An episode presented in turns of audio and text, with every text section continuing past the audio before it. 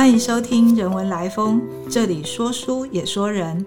大家好，我是中研院文哲所研究员陈伟芬。本季的《他乡之石》系列，陆续为大家介绍曾经或正在文哲所访问的外籍学者，分享他们多样且精彩的学术人生。今天我们很荣幸的邀请到目前任教于台湾大学国家发展研究所的江志恩教授。请江老师和我们谈谈他的学术养成、研究主题以及最新的心得。志恩老师，你好；伟芬老师好，各位听众大家好，我是江志恩，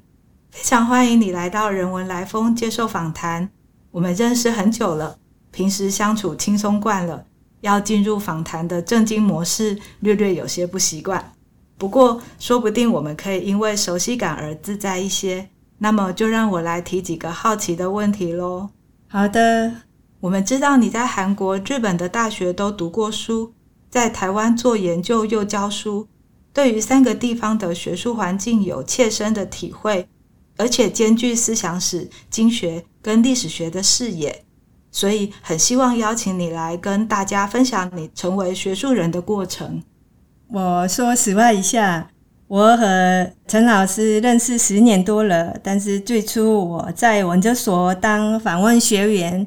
博士候选人，然后博士后的时候，陈老师是研究员，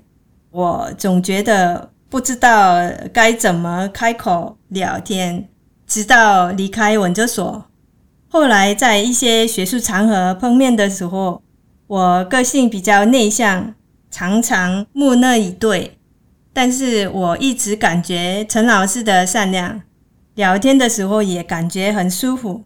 其实我本来对这样的访谈感觉完全不习惯，有点想逃避。不过因为想和陈老师用这个方式对话，所以呢，我稍微勉强自己接受了这个邀请。哎呀，听你这么说，我觉得从前真的是太失职了。应该要多多搭讪你的，我们的共同点真的很多。我也是非常内向而且口拙的人，但是对于你在待人处事上的诚恳，在研究上的务实跟仔细，向来非常的尊敬佩服，才会一再的跟您提出邀请，希望没有让您太为难。那么就先请您聊聊在韩国跟日本的求学经验好吗？没问题。哎，我来回忆一下二十年前的我。原本在韩国高丽大学构想博士论文的内容，不过很意外的获得奖学金的资助，所以可以去东京大学进修一年。我本来打算进修一结束就回韩国完成我的博士论文。不过呢，在东京大学待到第三个月的时候，我改变主意。决定报考东大的博士班，而就在博士课程修了的时候，又获得东京大学的资助，所以我来到文哲所继续撰写我的博士论文。当时原本也打算把论文完成就回去韩国，却又申请到文哲所的博士后研究，所以留下来了。接着呢，又。因缘际会的到台大国发所任教，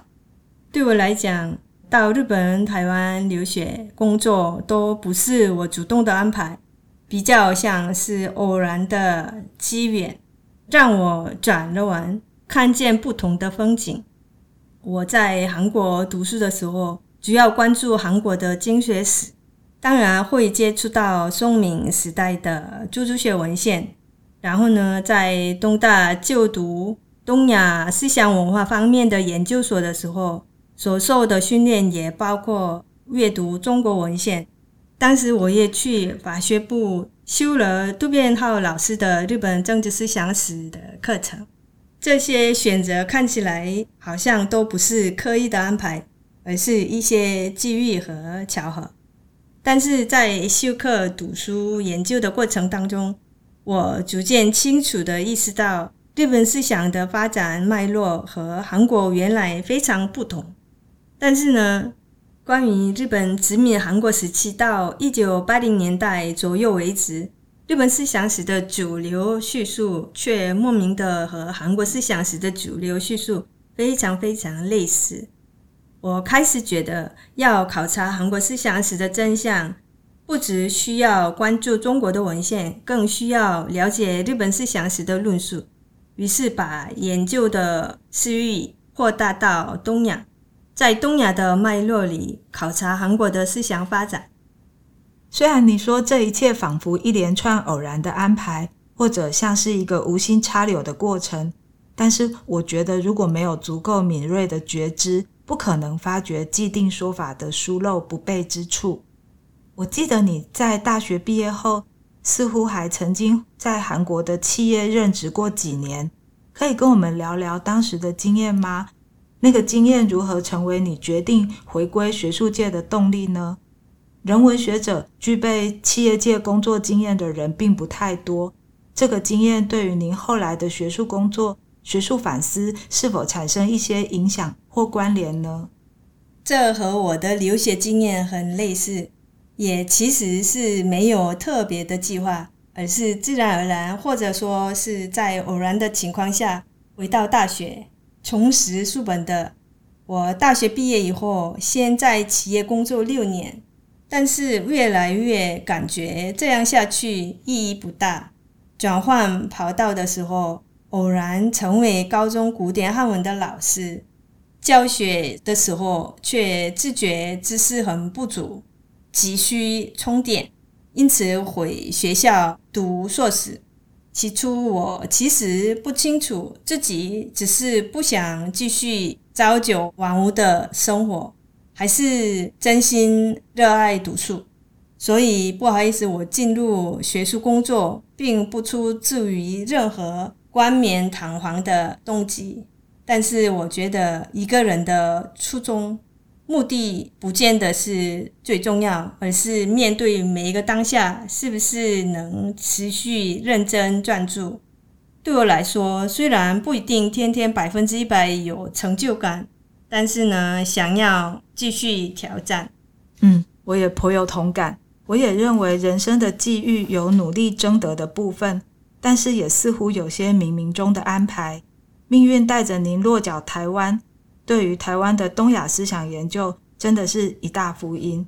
您对于韩国与日本的历史文化思想都很拿手，对于近世时期跟近代时期也都很熟悉。更不要说是在中日韩三个语言间游刃有余，这是我很羡慕也很佩服的。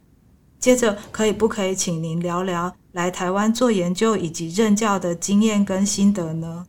嗯，我之所以在研究上同时关照中国、日本、韩国，只是觉得有东亚的视野来考察韩国的历史文献，比较能准确的把握，也比较有效率。不过呢，嗯，您所讲的很拿手、很熟悉、游刃有余，我觉得自己都还差得很远。我阅读文献的时候，常常感觉吃力，得绞尽脑汁，拼命理解，才能靠近史实一些。至于教学方面，其实，在台大面对学生的时候，我总觉得自己的中文表达不够通畅。很对不起同学，尤其在每次回想刚开始教学的二零一五年或者二零一六年的那个期间，再怎么努力备课，都无法得心应手，也都感觉不充分。对于当时修课的同学们，真是感到过意不去。那时候，我认为可能撑不住几年，就会过劳死。不过呢，现在感觉进入佳境，应该慢慢强壮起来了吧？哎，这个访谈真的是唤起我很多的回忆。这也让我想起我在日本教书的时候，也是上课的前一天要一再的练习，甚至要写好上课的稿子，很担心讲的不够清楚，日语说的那个美令邓这样。而且面对一整班的母语者，自己却是外籍老师的身份，真的是说不出的压力。后来回台湾的时候，也曾经在台大兼课，总算可以用最熟悉的母语教学了。没想到三个小时的课，我得花三个整天以上来准备。所以我完全可以了解您的感受。那么，您还习惯台北的生活吗？你所求学的首尔跟东京，以及现居的台北，刚好是韩国、日本跟台湾的首善之区。您对于这几个地方的生活，有没有什么深刻的印象可以跟大家说的呢？其实我是个比较慢熟的人，对于所有的情况都适应的比较慢。不过呢，正如你知道的，我平常很少出游，不是在家里就是在办公室，所以常常忘记身在哪一国。我在东京读书的时候也一样，不是在宿舍就是在研究室，所以不是特别意识到身在日本。不过呢，期末忙完之后，会突然感觉自己在国外，思念家人的时候，就忍不住眼泪。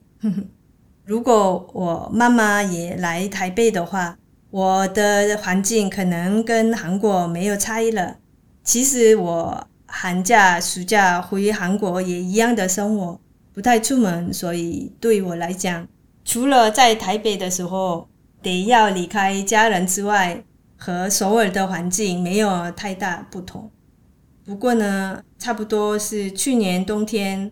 我们碰面的时候，我出现以前没有的自觉，就是我自己除了少数学术活动之外，常常一个人单打独斗。但是未来我希望能在台湾、韩国、日本的学术交流方面帮上一点忙，所以我觉得还是必须。鞭策自己勇敢一些，建立学术上的合作和连结。嗯，原来如此，很高兴在 COVID 疫情缓和之后，我们又可以碰面谈天，也都意识到学术合作的重要性。其实我读您两年前在联经出版的《被误读的儒学史：国家存亡关头的思想——十七世纪朝鲜儒学新论点》，受益良多。您在里面有不少突破性的发现，就我所知，在台湾、韩国跟日本的学界都引起很不错的回响，尤其是透过史料的考掘，澄清了百年来对东亚儒学，尤其是韩国儒学的误读跟误解，让人耳目一新。您可以跟我们谈谈是如何发现这些历史图像的扭曲，又是怎么考证资料来呈现原本不被注意的史实吗？呃，着作被误读的儒学史是以我二零一三年提交给东京大学的博士论文为基础，重新改写而成的。二零一七年由东京大学出版会出版，中文版的话，二零二零年联经出版社出版，韩文版在二零二一年才出版的。虽然初稿完成已经十年了，但是我一直还在面对当年的问题时，尝试更恰当、更完整的回答。我先说明一下韩国殖民时代的状况吧。当时的韩国人最在意的是国家独立，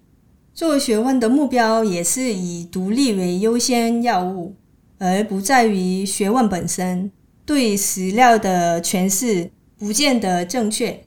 但是当时关于韩国历史的研究观点主要由日本而来，涵盖了贬义韩国民族性的企图。韩国学者拼命对抗日本的御用学者这些主张，可以说为了反抗而做研究，却来不及辨别、检证这些观点究竟正不正确、适不适合。不过呢，学术观点一旦奠定，就很不容易回头检视它的成立本身是否有问题，因此我试图在这本书探讨这些学术观点的妥适性。我希望指出，当时过度关注殖民史观，反而没能意识到更根本的问题点。朝鲜时代的知识分子和日本殖民时代韩国人的需求完全不同。如果只着眼于知识分子的需求，探究并赞扬朝鲜时代儒者的优点，反而无法说明他们存在的意义。我知道您还一直十分关注东亚儒学发展脉络中普遍性与特殊性的问题，花了很大的心力，想办法在错综复杂的千丝百缕之中，分析他们矛盾的地方。除了韩国的儒学史，您这几年也对日本的思想史提出不少翻案的论点，这个部分是不是也可以跟我们聊聊呢？儒学在朝鲜时代作为统治意识形态扮演过莫大的角色，可以说儒学在那个时代确实发挥了它本身的价值和功能。不过呢，在殖民时代以来却被批评为不实用的。朝鲜儒学者的很多讨论被批评为纸上谈兵，我认为这是很奇怪的现象。为什么会这样说呢？后来我把韩国跟日本的儒学史做比较，答案似乎逐渐呼之欲出。我们先看看儒学经典。孔子、孟子动不动都在谈怎样可以好好的治国平天下，在四书五经的大学说修身齐家治国平天下，就是说士大夫将来要治国平天下，但首先必须要修身齐家。不过呢，由德川时代的日本社会的状况而言，儒学在大部分的时间并不是扮演这样的角色。因为大多数的儒学者无法实际的把儒学应用于政治之上，而且日本并没有施行科举制度，儒学者读再多儒家经典也无法透过科举考试制度进举当官。对于他们而言，“治国平天下”等这些议论是不具备实用性的。日本儒学者们在实际的政务层面上，始终无法将儒学的政治理想付诸实现。您说的真的没错，但是朝鲜从高丽王朝开始就实施科举制度，直到进入二十世纪之前才废止，长达九百多年。儒者立身处世跟运用儒学的状况，应该跟日本相当不同吧？是啊，所以儒学无法经世记名的声音，曾经出现在日本思想史上，却不应该出现在朝鲜思想史上才对。不过呢，我们却看到，在韩国人失去国家主权的时候，作为朝鲜统治意识形态的儒学，竟然也成为被反省、被批判的对象。这是为什么呢？国家遭到灭亡的时候，人们向负责国家运作的人追究责任，包括追究他的意识形态，是很自然的事情。不过，当时他们批评的儒学的内容内涵，和韩国、朝鲜时代真正存在过的儒学情况完全不一样，尤其是针对丧失实用性之类的议论。这应该属于在近代日本部分人士对日本汉学的批评，而我认为这也是韩国学士时被误读的根本原因。所以我在书里面主要努力把十七世纪韩国儒学的文献中的事实和二十世纪殖民时代对于这些文献所提出来的论点分析其中的落差。我认为，近代日本的帝国主义对韩国社会产生多样的影响，而其中最深刻的影响应该是在学术方面。我期许自己把殖民时代的研究文献也当作韩国知识分子历史的一部分，踏实的考察。我不是在找茬，或者是想要纠错，而是认为。合理的阅读到历史文献，并且进一步找出思想脉络之间的因果关系，是身为研究者的职责。真的很谢谢您下这么大的功夫，针对朝鲜儒学发展史受到外部论点影响的部分做出澄清。您指出，朝鲜时代的儒学者是怀着以中国为中心的天下意识，而二十世纪受到日本殖民的朝鲜儒学者，则是为了恢复国家主权，在近代化的压力中力求改变。这两个时代的读书人使命不同，志向不同，不能一概而论，也不应该以经论古。而身为研究者的职责，是尽最大之力去求真求实，这对我们而言都是非常重要的提醒。真的很谢谢您来跟我们分享。不会不会，我也很高兴能够来到这里跟大家分享。谢谢您，谢谢大家，